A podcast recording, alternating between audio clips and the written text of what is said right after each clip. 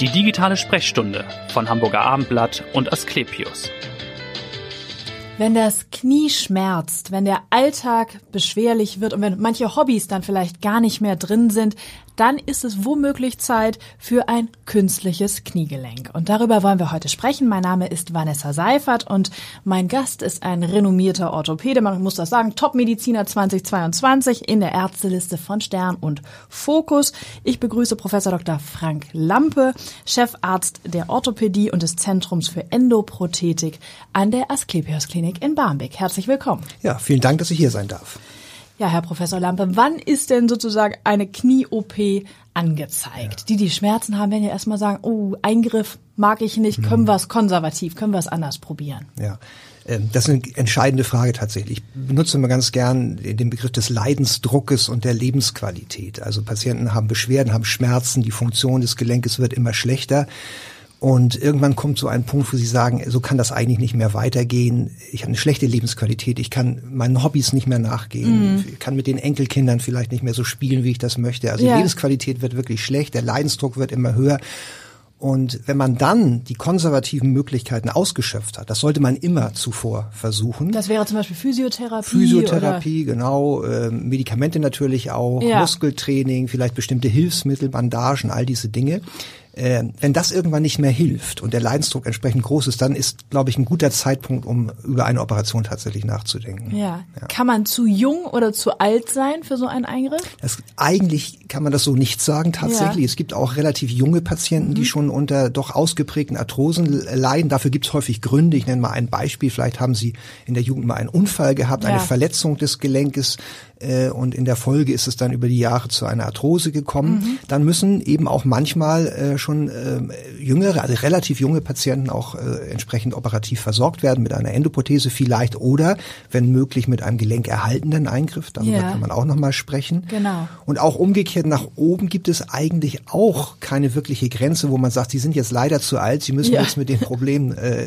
leben, leben ja. äh, sondern ähm, da kommt es eher vielleicht auf die Risikofaktoren an, die die Patienten und Patientinnen dann mitbringen, also Begleiterkrankungen, internistische. Da muss man immer so ein bisschen abwägen, das Risiko mhm. und den Nutzen gegeneinander abwägen. Das ist immer eine sehr individuelle Entscheidung, ja. die man mit den Patienten und Patientinnen dann gemeinsam trifft. Aber so der durchschnittliche Patient, der zu Ihnen kommt, wie ist der vom Alter her? Ja, den würde ich irgendwo zwischen, ich sage mal, 60 und 70 verorten. Ja. Aber ja. wir haben ja auch schon deutlich jüngere und auch deutlich ältere mhm, Patienten. Mhm, aber so ist das Mittel ungefähr. Mhm. Ne? Ja, genau. Sie haben das schon ein bisschen angedeutet. Manchmal muss ja auch nicht das gesamte Kniegelenk ersetzt werden, sondern es reicht eine ja. Teilprothese. Wann reicht das zum ja. Beispiel? Also grundsätzlich ist erstmal die Entscheidung konservativ oder operativ. Das ist ja. die erste Frage, die mhm. man klären muss. Wenn man sich dann entscheidet für operativ, dann gibt es auch wieder zwei äh, Fragestellungen eigentlich. Das eine ist, kann man Gelenk erhaltend operieren? Also muss man das Gelenk nicht ersetzen oder ja. muss man Gelenk ersetzend durch eine Endoprothese operieren? Mhm. Wenn man sich für die Endoprothese entscheidet, dann gibt es tatsächlich auch die Möglichkeit, nur Teile des äh, Gelenkes zu ersetzen durch eine Teilprothese.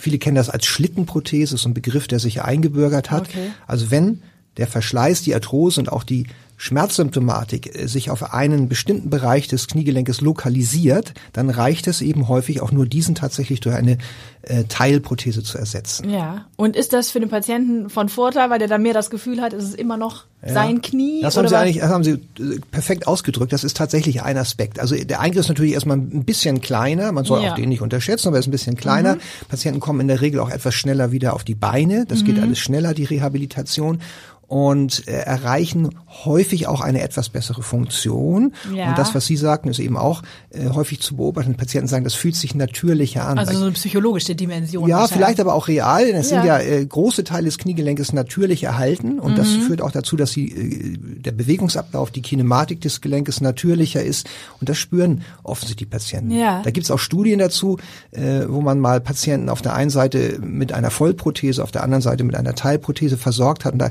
kommt häufig raus, die Teilprothese fühlt sich natürlicher an. Okay. okay. Aber äh, die ist nicht für alle Patienten geeignet. Mhm. Vielleicht können wir nochmal auf den Eingriff genauer schauen. Mhm. Sie haben ja schon gesagt, es ist ja in jedem Fall ein Eingriff, Teilprothese und Vollprothese. Wie lange dauert das mhm. etwa im Schnitt? Ja. Wie ist das Risiko für den Patienten? Also der Eingriff selber das spielt sich alles so etwa in eineinhalb eine Stunde ab, wenn Sie mhm. zu einem erfahrenen Operateur gehen. Ja. Also idealerweise ein Operateur, der nichts anderes macht, als Endoprothesen zu implantieren. Äh, das kann auch mal noch schneller gehen, auch mhm. mal ein bisschen länger dauern, aber ich finde immer so eine Stunde ist ein ganz guter Richtwert. Ja, also, ja. So und ähm, heutzutage sind die Krankenhausaufenthalte in der Akutklinik, in der operierenden Klinik ja auch meistens äh, irgendwo zwischen, ich sag mal, fünf und sieben Tagen. Ja. Äh, und dann gehen die Patienten dann eben in die Reha-Phase und da gibt es auch unterschiedliche Möglichkeiten. Das kann man in einer Reha-Klinik machen, in einer Klinik für Anschlussheilbehandlung, ja. also stationär. Das dauert in der Regel dann nochmal drei Wochen. Mhm. Äh, es gibt auch viele Patienten, wenn die zu Hause ausreichend versorgt sind, ähm, die dann nach Hause gehen und die Therapie, die Reha-Therapie dann ambulant durchführen. Ja, okay. Das ist auch also, eine Möglichkeit. Mhm. Und ist der, klar, ein Eingriff ist immer riskant, aber gibt es ein Risiko für den Patienten, dass was ja nicht so läuft? Ja, es gibt natürlich äh, Operationsrisiken wie bei allen mhm. Eingriffen. Ähm, und das trifft auch für die Endoprothetik zu, das muss man klar sagen. Ähm, das ist zwar ein äh, Eingriff, der sehr, sehr häufig durchgeführt mhm. wird, äh, idealerweise von Spezialisten, aber man kann natürlich äh, Probleme nie zu 100 Prozent ausschließen. Das muss man den Patienten auch klar vorher sagen. Ähm, und neben den ähm, Komplikationsmöglichkeiten, die zum Glück sehr selten sind, gibt es natürlich auch keine Garantie für ein optimales Ergebnis. Richtig, also wir können man kann den Patienten das hoffen, nicht, ja. genau nicht garantieren, dass er zu 100 Prozent zufrieden ist. Sind die allermeisten, mhm. für die meisten, also die meisten sagen tatsächlich aus der Erfahrung, eher hätte ich es doch schon früher gemacht. Ja. Aber es gibt einen äh, gewissen Prozentsatz von Patienten, die eben nicht, zumindest nicht perfekt zufrieden sind. Also mhm. die meisten sagen dann, ja, es war schon gut, dass ich es gemacht habe, aber ich hatte mir eigentlich doch noch ein bisschen mehr erwartet. Das gibt es durchaus mal. Ja. Und dann muss man mit den Patienten eben schauen, gibt es dafür eine Ursache und kann man da vielleicht auch irgendwas verbessern. Dann. Das heißt, die kommen dann womöglich, weil sie sagen, das ist immer noch angeschwollen nach einigen Wochen oder Genau. was und das kommt mir komisch vor Ja. oder was ist dann? Genau, das ist eine Möglichkeit, noch? Ja. Schwellungsneigung, die ist übrigens in den ersten Wochen, manchmal sogar Mon äh, Monaten nicht immer das kann teilweise noch ein Normalbefund Okay. sein. Das muss man, also es macht schon Sinn, sich beim Operateur wieder vorzustellen, Ja. wenn man solche Probleme hat. Aber das heißt noch nicht automatisch, da ist irgendwas nicht in Ordnung, sondern Okay, äh, ja. Knie dauern äh, teilweise lange. Ähm, die großen Schritte macht man in den ersten Wochen sicherlich. Aber es kann durchaus sein, dass sie über teilweise drei, sechs Monate, vielleicht sogar länger äh, noch eine gewisse Schwellneigung haben und der Patient immer noch das Gefühl hat, die Funktion wird langsam sogar noch äh, besser. Ja. Vielleicht auch durchaus ab und an noch äh, mal Schmerzen. Das kann noch normal sein, aber es kann eben auch eine Ursache dahinter stecken, die man abklären muss. Ja, nun haben Sie schon gesagt, man sollte auf jeden Fall zu einem Spezialisten gehen, zu jemandem, der schon viele Knie operiert hat. Wie ist das bei Ihnen? Wie viele Knie haben Sie operiert und wie oft machen Sie das tatsächlich jetzt Ja. in Barmbek? Kann ja, ich kann sagen? ich kann es tatsächlich nicht mehr zählen, weil ich seit äh, über 15 Jahren, Ja. glaube ich, ausschließlich Knieendoprothesen, Hüftendoprothesen operiere, Mhm. also nichts anderes mehr mache. Also es geht sicherlich in die Tausende inzwischen. Ja. Habe auch davor mich äh, schon fokussiert auf diese Eingriffe. Da habe ich noch ein etwas breiteres Spektrum früher operiert, Ja. aber ich mache seit vielen vielen Jahren nichts anderes und deswegen sind die Fallzahlen entsprechend hoch und Mhm. ähm, deswegen ähm, glaube ich eben, äh, dass es auch Sinn macht, sich auf solche Eingriffe dann zu spezialisieren, Ja. da ein entsprechendes Niveau auch zu erreichen. Genau, und das wollen Sie sagen. jetzt im Grunde auch in Barmbek Genau, ja, wir. Mhm. fokussieren uns auf ähm, die Endoprothek auch, ja, das wird also ein großer Schwerpunkt sein, aber ich bin ja nicht alleine da, wir sind ja eine, äh, Großes ein großes Team. Team, und Ja. da sind äh, Spezialisten für viele andere Bereiche auch dabei, ähm, mit denen wir das da jetzt aufgebaut haben. Ähm, also ich stehe sicherlich tatsächlich für die Endoprothetik, Mhm. äh, aber wir haben auch äh, viele Kollegen, die sich mit anderen äh, Spezialgebieten äh, beschäftigen seit vielen, vielen Jahren. Ich nenne mal ein Beispiel. Wir haben zum Beispiel einen Tumororthopäden dabei, ähm, der eben auch äh, also tumorartige Erkrankungen Ja. äh, des Knochens und der Weichteile äh, als Spezialist behandeln kann. Wir haben einen Kollegen, der Kapselband Knorpelchirurgie betreibt. Also ich nenne mal Beispiele, Meniskuschirurgie, ähm, Kreuzbandchirurgie und solche. äh, ein Also ein breites breites Spektrum, Spektrum. Mhm. aber eben auch einen großen Fokus auf die Endoprothetik. Jetzt haben Sie schon gesagt, Knie dauert lange, ganz oft, bis man dann wieder richtig auf den Beinen ist. Ja. Was, kann man dann so, Ja. Mhm. welche Zeit kann man da veranschlagen, bis man vielleicht sagen kann, ich spiele wieder Tennis oder was auch immer? Also ich sage meistens den Patienten so für Alltagstauglichkeit, dass man eigentlich einigermaßen wieder Ja. zurechtkommt und auch in vielen Berufen vielleicht wieder äh, tätig sein kann. Das hängt natürlich sehr von dem Beruf ab. Ähm, also das spielt sich in der ersten Reha-Phase ab. So, also nach vier, äh, vielleicht sechs Wochen, vier bis sechs Wochen äh, ist man für, zu sowas dann schon wieder in der Lage in der Mhm. Regel. Ähm, Autofahren hat sich so ein bisschen eingebürgert, sagt man in der Regel so sechs Wochen. Ah ja, okay. Das muss man äh, auch bedenken. Und dann sage ich meinen Patienten immer für große Vorhaben, also ein Beispiel mal, sie wollen eine Weltreise unternehmen oder sie wollen vielleicht ihren Garten komplett umgestalten, Ja, ihr ja. Haus renovieren. Da würde ich mir mindestens drei Monate Auszeit nehmen, bevor ich sowas plane tatsächlich. Ja. Und Sportarten wie zum Beispiel Tennis oder so, die ja nicht so unbedingt gelenkschonend sind, kann man dann schon wieder machen oder sagen Sie dann, oh, ja, gehen Sie da ist sicherlich schwimmen? auch, äh, ja, Schwimmen ist immer gut, das stimmt schon. Äh, da ist auch sicherlich drei Monate das Minimum, bevor man solche Sportarten wieder betreiben sollte. Es gibt bestimmt auch äh, Patienten und Patientinnen, die das früher schon machen, aber Ja. vielleicht, also wenn man sich leisten kann und die Geduld hat, vielleicht auch sogar noch länger warten, ein halbes Jahr. Ähm, und dann kann man viele Sportarten auch wieder machen. Äh, grundsätzlich verbiete ich meinen Patienten äh, auch bestimmte Sportarten nicht, sondern ich sage immer, wenn es für die Lebensqualität wichtig ist, man das äh, vorher schon äh, auf hohem Niveau gemacht hat. Also mein Beispiel wäre zum Beispiel vielleicht Skifahren. Ja. Äh, das mache ich schon seit ich klein bin. Und wenn ich jetzt eine Knieprothese bräuchte, würde ich das auf jeden Fall wieder machen wollen, weil ich die Technik beherrsche. Ich würde mich ein bisschen anpassen, vielleicht nicht mehr ganz so wild unterwegs sein. Und dann geht das schon wieder. Und das gilt für viele Sportarten. Ähm, Golf wird natürlich häufig gespielt, Richtig, Tennis ja, wird ja, häufig ja. gespielt.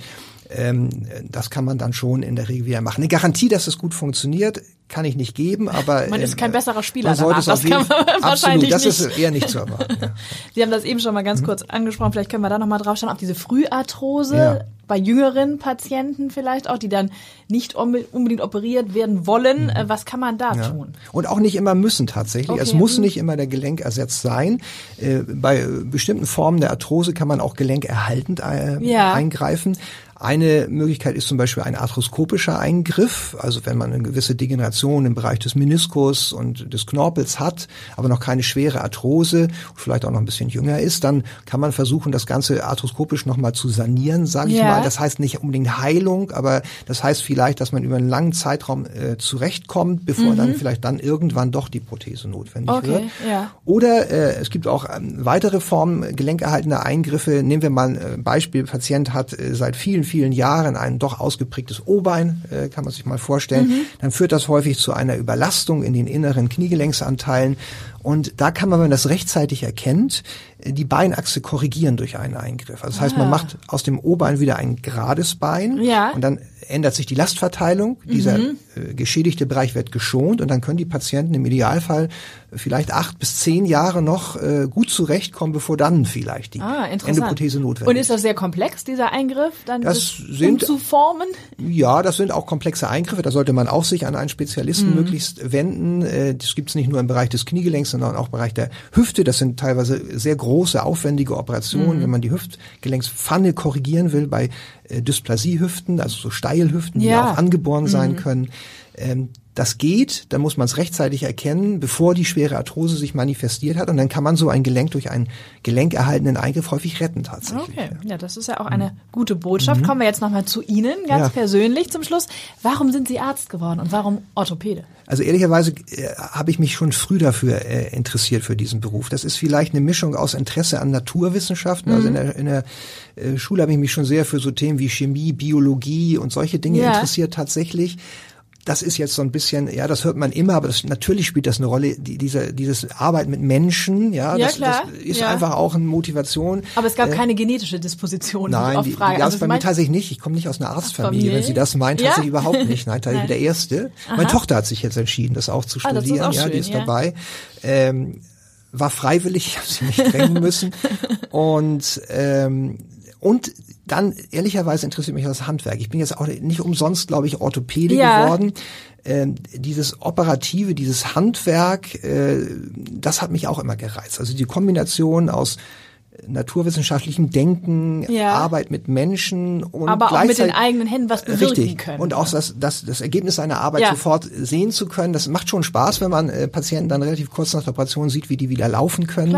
Ähm, das war, ist, glaube ich, in der, so ein Gesamtpaket, was mich motiviert hat, das zu machen. Ja. Genau. Letzte Frage, was tun Sie, wenn Sie nicht in der Klinik sind in Barmbek? Ja, also äh, wenn ich Freizeit habe, äh, versuche ich die tatsächlich immer aktiv zu gestalten. Äh, ich segel seit meiner Kindheit. Also Segeln ist ein, Ja. eins meiner großen Hobbys. Äh, Das macht mir großen Auf der Spaß. Alster dann, oder? Ja, Auf verschiedenen Revieren, äh, Alster eher weniger, äh, häufiger mal Ostsee zum Mhm. Ja. Mhm. Beispiel, vielleicht mal Nordsee oder auch woanders, aber viel Ostsee zum Beispiel.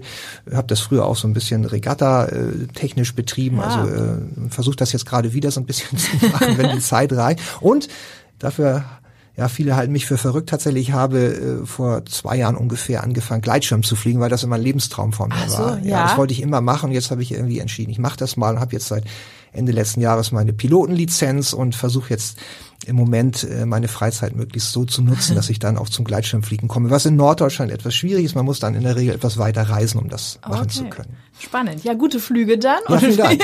vielen Dank, dass Sie so wunderbar aufgeklärt haben über das Knie und was es da für Möglichkeiten gibt. Und hören Sie gern wieder rein in die nächste digitale Sprechstunde. Vielen Dank fürs Zuhören. Dankeschön. Vielen Dank, dass ich da sein durfte. Sehr gern. Weitere Podcasts vom Hamburger Abendblatt finden Sie auf abendblatt.de slash podcast.